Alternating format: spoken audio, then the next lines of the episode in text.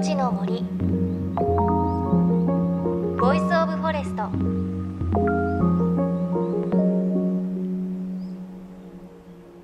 おはようございます。高橋真理恵です。JFN38 局を結んでお送りします。命の森 Voice of Forest。この番組は森の頂上プロジェクトをはじめ全国に広がる植林活動や自然保護の取り組みにスポットを当てるプログラムです。各分野の森の賢人たちの声に耳を傾け森と共存する生き方を考えていきます。さあ11月3日火曜日は文化の日ということで祝日ですよね。月曜日ももしかしたらお休み取って4連休なんていう方もいらっしゃるでしょうか。でもどんどんね秋を越えてだいぶ寒くなってきましたよね。東京も寒くなってきました。で寒くなってきて私は先週おでんをねこのシーズン初めて食べました。あのなんかおでん食べると本当にちょっと冬近づいたなって感じがするんですけれどおでんの具って皆さんね何が好きですかね？私魚菓子揚げ？あのふわふわしてる感じが好きだったりあと去年からあのお家の近くのお魚屋さんに教えてもらって粒貝を買ってきて貝ごと入れるようになったんですけれどそれがすごく味が染みたおでんの味が染みた粒貝とっても美味しいんですよね、まあ、どんどんこれからお鍋が美味しい季節になっていきますね。ということで冬の足音も感じつつお届けする命の森。今週は前回の続きです。山梨県で大工をなさっている雨宮邦弘さんのインタビューをお届けします。自ら山に入り木を切り倒して木材を作りチェーンソーや電気のこぎりなど電気の動力に頼らず人の力と石や鉄でできた道具だけで様々な建物を建ててきたという雨宮さん。そこから得ることができたたくさんの気づきが雨宮さんを新たな挑戦へと導いたといいます。その挑戦が縄文時代の住まいを作るというプロジェクトです。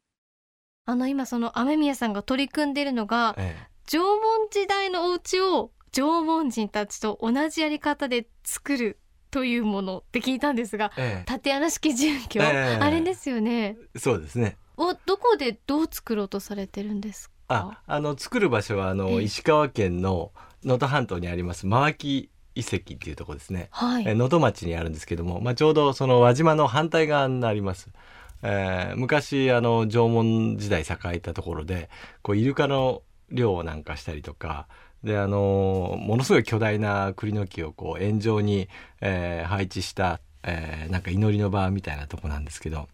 本当にその自然とともに、えー、生きた人たちのその思いをすごい感じられる場所ですね。そこに立てるんですけどね。それはどこからこう要請されたとかじゃなくて、あそれはあの真脇の町であの地域創生のプロジェクトの一環として、えー、3年計画でやるんですけども、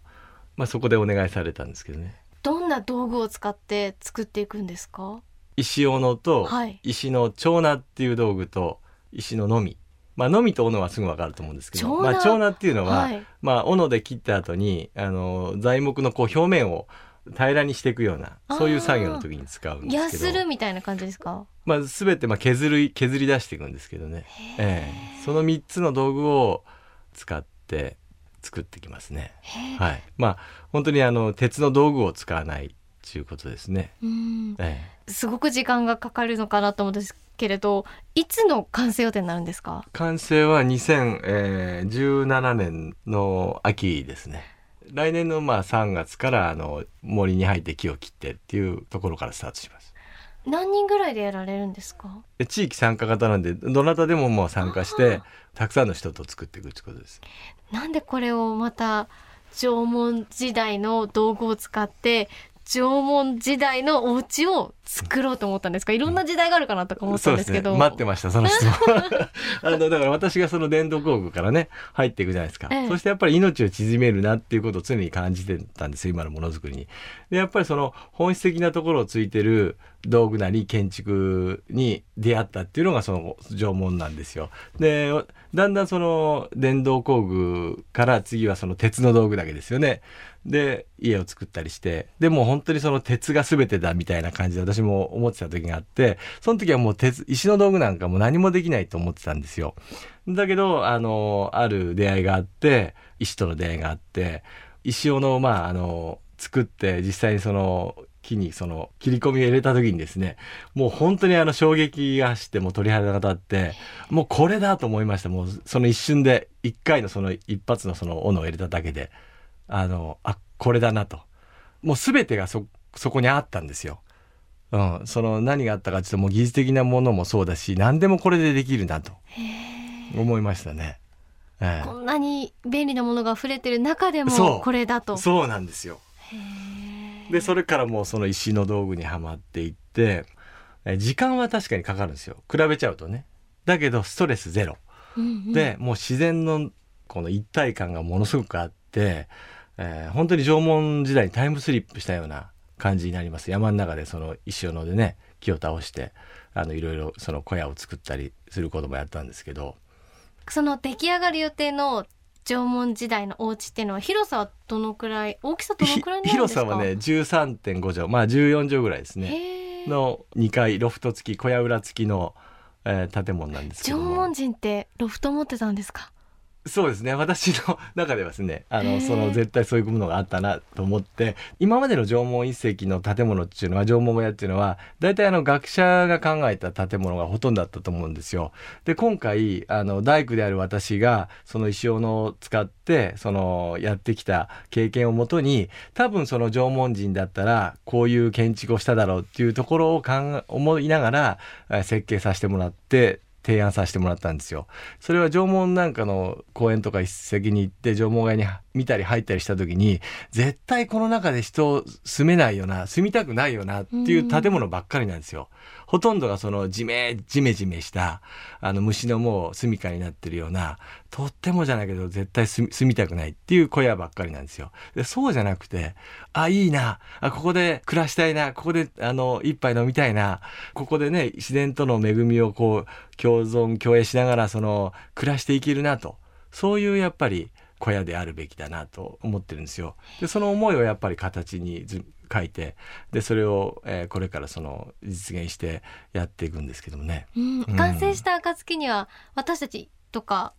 一般の人も見ることはそうです。見ることもできる。しそこであの火を焚いて止まることもできるっていう本当に使っていくってことに意味があるんですよ。そこで建てて終わりだったら私はもうやりたくないなと思ったんです。やる意味もないし。その家っていうのは人が住むためでその住んで初めていろんなことが見えてくる。で発展もしていくと。進歩もしていくんですね。でマーキー石はその建てた後どんどんいろんな形で利用しようと海が目の前にありますし山もありますしそういう海山の恵みをそこでいただきながらとかまた食べ物をね作りながらとかいろんなことをそこでしていくっていうことですね。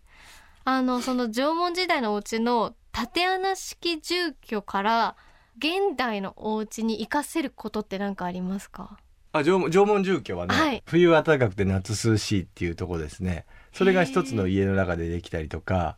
まあ、本物の火が使えるってことですね。それが今の暮らしにはなくなっちゃってるんですよ。でもやっぱりその冬あったかくて夏涼しいっていう風に縄文時代からちゃんとできてるんですね。家の構造って。そうです。あの縦穴式で地下のその地熱っていうかな。そういう1年変わらない温度の面が床面があってで立ち上がったまあ土のあの壁があって。でそこにあんまり高さのないまああの居住空間があってそこにまああの土の壁で覆うんですけどね。土の天井とか土の壁で覆って。でそこをその小さい空間になので火でこう、えー、温めることができるっていうか。で夏は今度はあの風通しがよく壁をこう開け閉めできる構造にできるので、南北に風が通るっていうことで夏も冬も、えー、両方快適な家ができるんですよ。えー。でもあれですね本当に今の言うとつながりますね。今も風通しとかね言いますもんね。エコな家って言って、ね、そうですね。今のだから民家を考えてもらうと夏は涼しいんですけど冬寒いんですよ。うん。はいはい、でそれは開口部がどうしてもその建具の薄っぺらい建具になっちゃったからなんですね。あれが縄文の時代は、まあ、茅とかいう分厚い、まあ、茅をないくつも重ねて木の皮でこうサンドしてっていうかそういう壁が作れるんですね。そうすると冬はそれを閉めればあったかい。あの北海道のあのアイヌの建物もそうなんですけども。でそれ夏を今度は開け放す上にこう持ち上げればこうつってるような感じでね。開ければ風がもう通るっていうことで開け閉めができる壁を作るんですけども、えー、そうするともう夏も冬も大丈夫なんです。えー、ね縦穴式住居縄文人のお家っていうのがこう冬は暖かくて、うん、夏は涼しくてとか、はい、であと火がね中で炊けたりとかそうい。うこう、はい、命をつないでいく家っていうのがそこにあったっていう感じがしますね。そうですね。もう本当に常に生きることは食べることでね、うん、その食べるものを得るために毎日こう日々祈るですよね。明日たくさんなんか、えー、キノコが取れますようにとかね。もういろんなことやっぱ祈りますよね、命かかってますからね。まあ、今はそれがしなくても当たり前に3食食べてねあのできる時代ですけども、まあ、大きくそこで、えー、日々のその人間の心の持ち方とかね違ってきますよね。そうですね。いやすごく勉強になりました。今日のゲストは大工の雨宮邦弘さんでした。本当にありがとうございました。ありがとうございました。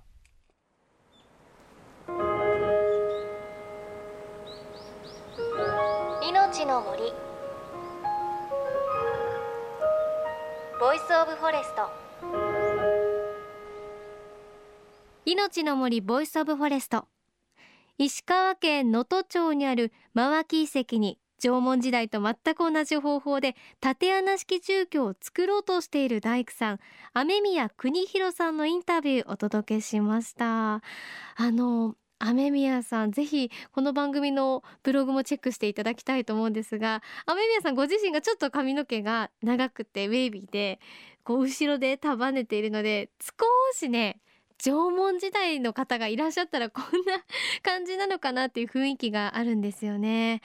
であのお話にありましたけれどこの真脇遺跡に作る縦穴式住居は石斧と石の蝶ななんかこう木をね削るものと石の実のこの3つを使って作るということでね本当に現代のものを使わないっていうことでは本当にこう縄文人たちが暮らしていた家をリアルに再現できるんだろうなという感じがしますよね。大きさも14畳ぐらいあって何よりもねこう住み心地がいい人が使いたくなる家にしたいってことをおっしゃってたので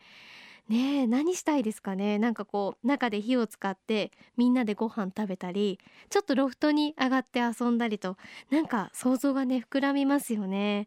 ぜひ参加したいという方今後真脇遺跡のサイトで更新されるということです。真脇遺跡ですが真実の真に腕の脇と書いて真脇遺跡です。この番組のブログにもリンク貼ってありますのでぜひチェックしてみてください。さあそして番組ではあなたの身近な森についてメッセージお待ちしています。メッセージは番組ウェブサイトからお寄せください。命の森 Voice of Forest。お相手は高橋真理恵でした。命の森の森。 Voice of Forest。